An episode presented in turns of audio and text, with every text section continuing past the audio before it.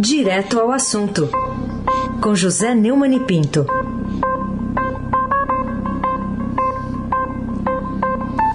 Neumani, bom dia.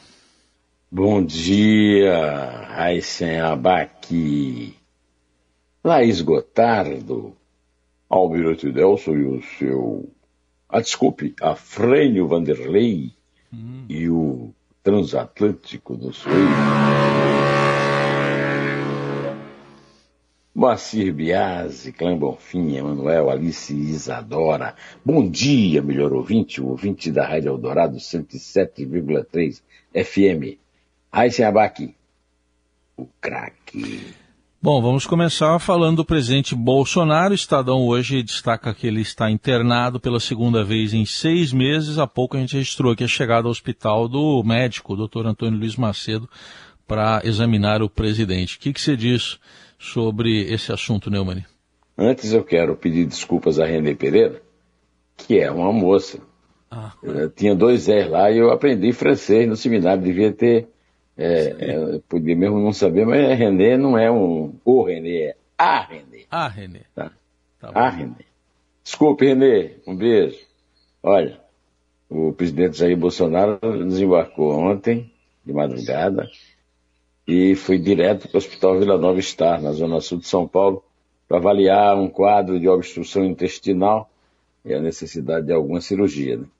Em nota, o Palácio do Planalto informou que o presidente sentiu desconforto abdominal e passa bem. A equipe médica classificou o estado de saúde do presidente como estável informou que ele já está em tratamento e que não precisa, não há uma previsão de alta. É, o o presidente teve muito bem durante todas as férias, no Guarujá, em São Francisco do Sul, passeou de jet ski. Aí, no primeiro dia de trabalho, confirmando aquele apelido que o Marco Antônio Vila pôs nele, demonstra ser um mandrião e baixa hospital. O hospital é, foi, foi uma referência, digamos, positiva na votação de 2018, e há quem desconfie né, dessas intervenções cirúrgicas. O, o, que é interessante é que elas envolvem sempre material orgânico, né, fezes. É, o presidente suspendeu então as lives, que ele fazia todo dia um vídeo. É, acho que é gozando da cara dos trabalhadores desempregados, do que estão ganhando menos, né, dos que estão passando fome. Só pode ser, porque passar. É, transmitir diariamente um, um vídeo é, em férias esbanjando saúde é, para depois é, baixar o hospital, ah, o médico tem que vir do exterior para ver se opera ou não. Olha, não estou desmentindo, eu estou só aqui é, pensando até porque é, o delegado da Polícia Federal que estava tratando do caso da facada, que é a origem de todos esses problemas intestinais, né? foi transferido para o escritório nos Estados Unidos, com um bom salário. Joaquim de Carvalho registrou isso, companheiro nosso, que fez um documentário muito bom sobre suspeitas dessa facada, registrou isso no Twitter e eu estou registrando aqui também. Eisenbach. O craque. Muito bem, vamos falar de outro assunto também, Neumann, e que é uma reportagem que está hoje no Estadão contando que o TSE repete medidas sem eficácia para combater fake news nas eleições de 2022. Como é que você explica, então, essa ineficácia? O Tribunal Superior Eleitoral vai repetir nesse ano, segundo a reportagem do Estadão, medidas de combate às fake news que não tiveram êxito nas eleições presidenciais passadas e tentar outras ações para evitar a enxurrada de notícias falsas. As novas medidas são vistas com desconfiança por especialistas ouvidas pelo Estadão e registradas na edição de hoje. É, durante todo o ano de 2021, o TSE concentrou esforços no enfrentamento à campanha de inverdade, capitaneada pelo presidente Jair Bolsonaro e seus asseclas, e por parlamentares bolsonaristas contra a urna eletrônica. Mesmo fora do período eleitoral, um grupo político do chefe executivo recorreu a ideias distorcidas para defender algumas de suas propostas ou atacar adversários. A justiça eleitoral nunca teve uma fama muito boa, assim, de efetividade, né? E o, o Supremo Tribunal Federal a reforça. Eu quero lembrar que fake news estão sendo investigados pelo a, a, a relatoria do ministro Alexandre de Moraes há muito tempo e até agora a Polícia Federal não descobriu nada. Ou a Polícia Federal é muito ruim ou o Supremo Tribunal não cobra direito, né? A esse abaque. Podemos fazer ali, talvez, uma aposta nas duas coisas, na é verdade? É. Aí se abaque o craque. Tá certo. O, o Neumann, também é, você falou há pouco aí do presidente Bolsonaro, mas eu queria que você trouxesse aqui para o ouvinte da Eldorado também o, o seu artigo, que está no portal do Estadão. É, o título é Dilúvio na Bahia e Bolsonaro ao Sol. O que, que você conta aí para gente sobre isso? A linha fina registra que enquanto o ciclone inundava, desabrigava e matava cidadãos comuns na Bahia, o presidente da República passeava de jet ski numa praia de Santa Catarina e exibia sua preguiça de luxo nas redes.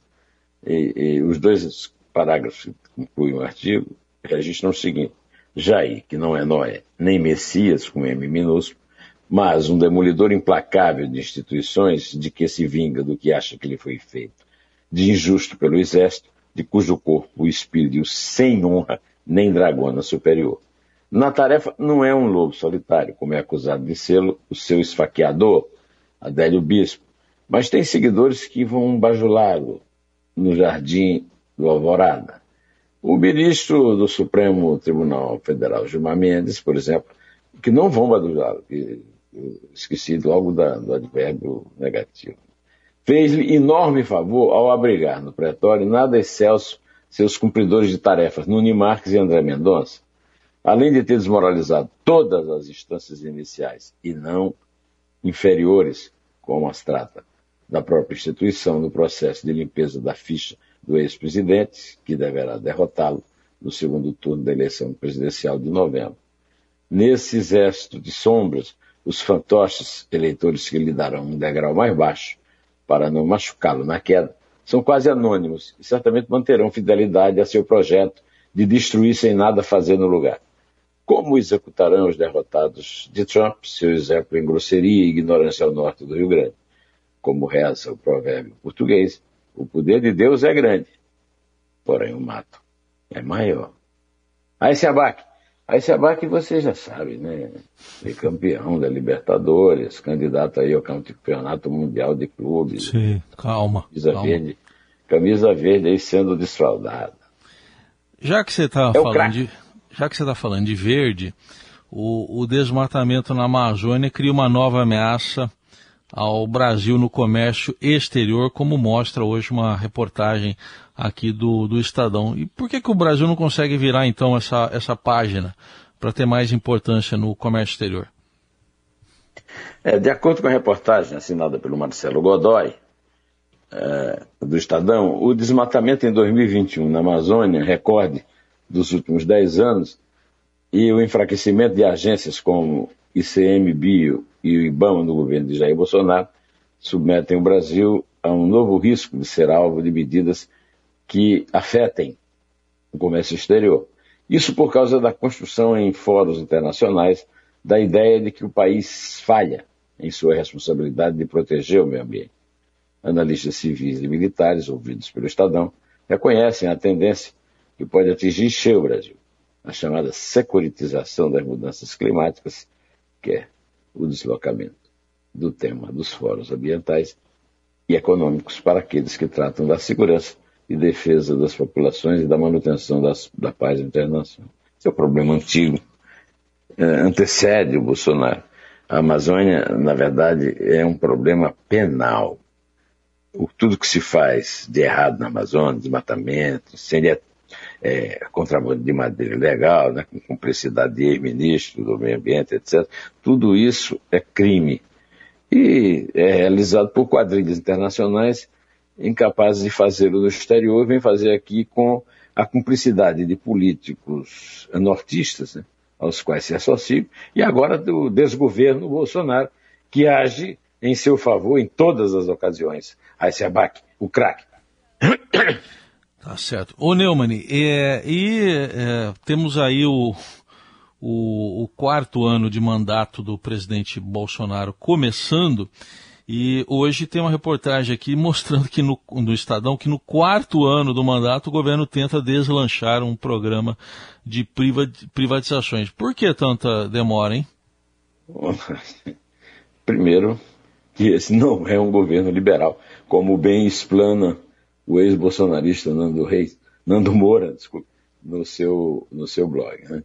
O governo Bolsonaro chegou ao último ano do mandato sem ter privatizado nenhuma estatal, apesar da promessa de se desfazer de 17 empresas feita em 2019.